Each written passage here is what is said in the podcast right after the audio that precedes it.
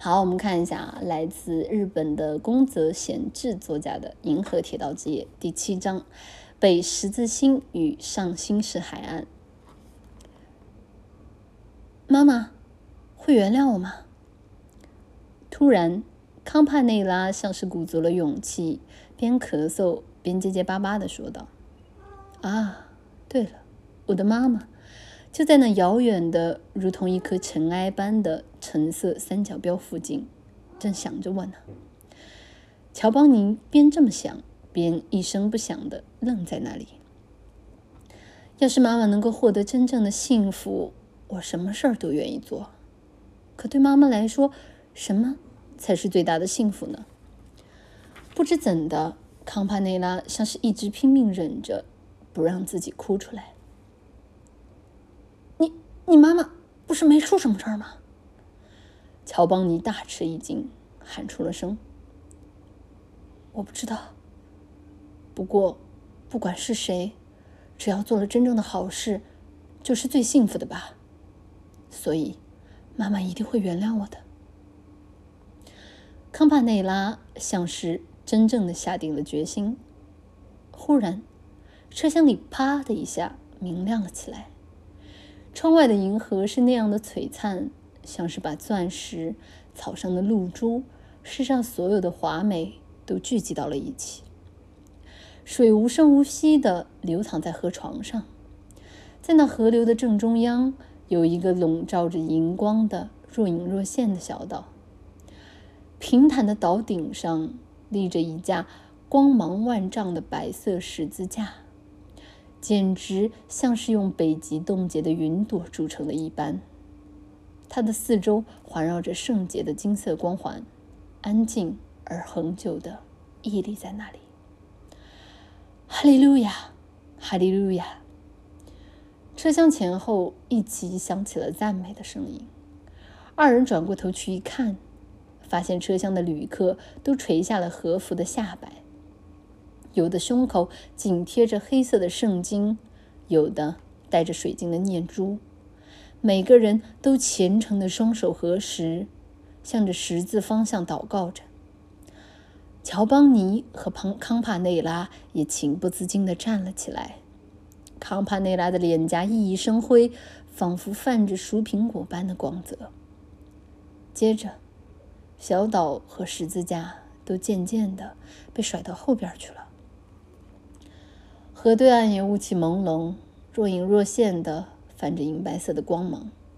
芒草也仍时不时的随风摇摆，风一吹，那片银雾便唰的模糊起来，像是有人对着它吹了一口气似的。还有数不清的龙胆花在草丛里时隐时现着，仿佛温柔的湖火。不一会儿，河流和火车之间便被一排排芒草遮住了。虽然天鹅岛曾两次在不远的后方闪现，可立刻又变得十分的遥远，看上去小小的，仿佛一幅画卷，在芒草的沙沙声中，最终在眼前消失，再也看不见了。不知什么时候，乔邦尼的身后坐了一个披着黑色头巾的天主教模样的女子。她个子很高，一双圆溜溜的碧绿色眼睛目不转睛地望着前方，像是虔诚的听着那边传来的话语或是什么声响。旅客们全都默默地回到了自己的座位，康帕内拉和乔邦尼也变得十分的悲伤。不自觉地用着和以往不同的口吻，悄声地说起话来。天鹅停车场快到了吧？嗯，十一点整，准时到。绿色的信号灯，若隐若现的白色柱子，已从窗外一晃而过。接着，分道器前的那硫黄色火焰般昏暗朦胧的灯光从窗下掠过。火车渐渐慢了，不一会儿，一列美丽的站台灯整齐地出现在眼前。接着，那光芒越来越大，扩散开，两个人正好就停在了天鹅停车场的大时钟前。凉爽的秋日，表盘的两根像是被烧灼过的蓝色钢针，正好指向十一点。大家全都下了车，车厢里变得空空荡荡的。时钟的下面写着一行字：“靠站时间二十分钟。”要不我们也下去看看？乔邦尼说：“下去吧。”二人一起蹦了起来，奔向车门，向着检票口跑去。可检票口却只有一盏泛着紫色的明灯，连一个人影都没有。四处张望个遍，也没能找到站长和戴红帽子人的身影。二人来到停车场前的小广场上，广场四周栽满了水晶工艺品般的银杏树，一条宽敞的大道一直通向银河的荧光之中。刚才下车的人们不知去哪儿了，一个都没见着。两个人并肩走在那条洁白的小路上，他们的影子看上去像是两根立在四面开窗的房间的柱子，又像是两根车轮的辐条。不一会儿，就来到了火车上，看到了那片美丽的河滩。康帕内拉捧起一捧洁净的河沙，在手掌中摊开。用手指细细的捻着，如同梦境一般的抑郁。这些沙都是水晶啊，沙子里有微弱的火焰在燃烧。是的，我像是从前在哪里学到过这些。乔邦尼一边想着，一边含糊的回答了一句：“河滩上的小石子晶莹透亮。”有水晶，有黄金宝石，有表面坑坑洼洼的石头，还有棱角泛出的雾气般的荧光的钻石。乔邦尼奔到河岸边，把手浸入水里，那神秘的银河水竟比天然的水还要清澈透亮，却又那样真实的流淌着。二人的手腕浸在银河水的地方，浮现出淡淡的水银色。河水拍打在他们的手腕上，荡起层层的涟漪，一闪一闪的发出美丽的灵光，看上去就像是在燃烧一样。河流上方长满了芒草的悬崖底下，一块白色的岩石沿着河流探了出来，看上去像是运动场一般平坦。岩石上有五六个小小的人影。像是在挖着，或是在埋着什么。他们有的站着，有的蹲着，手里的道具时不时的反射出光芒。去瞧瞧！二人几乎异口同声的喊了起来，朝着那个地方奔去。白色岩石的入口处立着一块光滑的陶瓷牌，上面写着“上新市海岸”。对岸有的地方还围着细细的铁栏杆，摆着漂亮的木椅子。咦，这儿有个奇怪的东西呢！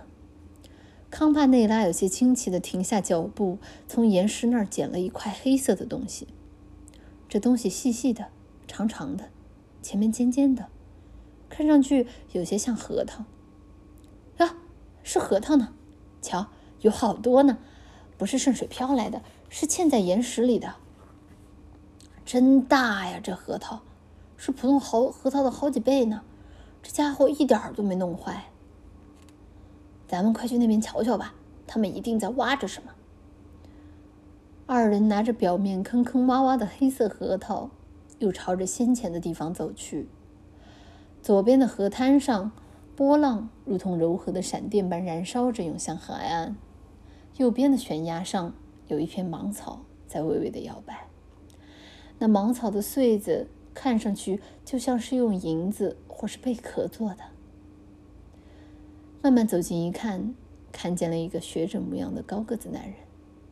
他戴着高度近视的眼镜，穿着皮靴，边飞快的在手杖上写着什么，边热火朝天的指挥着三个挥着鹤稿锄、鹤嘴锄、鹤嘴镐和铲子的助手模样的人。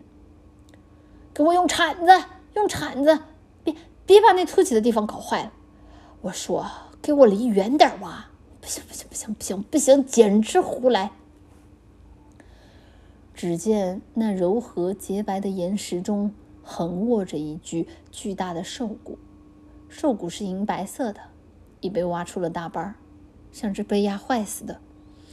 仔细看去，发现那里摆着十几块小岩石，这些石块被整齐地切割成了四方形，每一块上面都标着编号，各有两个题印。你们是来参观的吧？那个大学者模样的人看向这边，问道：“一道光从他的眼镜上闪过。你们看见那儿有很多核桃了吧？那些核桃呀，差不多是是一百二十万年前的，算年头晚的了。在一百二十万年前，也就是第三纪后，这儿啊曾是一片海岸，这底下还埋着贝壳。现在河水流过的地方，是以前海水涨潮涨落的地方。你们这野兽！”这嘛，我们把它叫做波斯牛。喂喂，我说，别再用后嘴搞了，给我用凿子小心的凿。那个叫做做那个叫做波斯牛的，是现代牛的祖先，以前的数量可不少呢。是要把它做成标本吗？不是，用来当证据的。虽然在我们来看来，虽然在我们看来，这地方是厚实的地层。也有不少证据能证明它是一百二十万年前形成的，可那些跟我们不同的家伙是不是也这样认为？或者说，会不会也把它看成是风啦、水啦、空荡荡的天空啦什么的？懂了吗？不过，喂喂，那地方也不能用铲子啊，下面可埋着肋骨呢。大学者匆匆忙忙的赶了过去，时间差不多了，走吧。康帕内拉对照着手手电，对照着地图和手表，说道：“啊，那我们就告辞了。”乔邦尼郑重的向大学者行了个礼。“这样啊，那再见啦。”大学者又开始急急忙忙的四处监督去了。为了能赶上火车，康帕内拉和乔邦尼在白色的岩石上一路狂奔，然后。他们就真的像风一样飞驰起来，既没有上气不接下气，也没有腿软。乔邦尼心想：像这样奔跑的话，这世上没有哪儿是到不了的。接着，他俩经过了先前的那个河滩，检票口的电灯慢慢的变大了。不一会儿，两个人就坐到了原先的位置上，透过窗户，看向了刚才走过的路。好吧，那今天的这个啊《银河提到》这里的小故事第七章到这里也就结束了。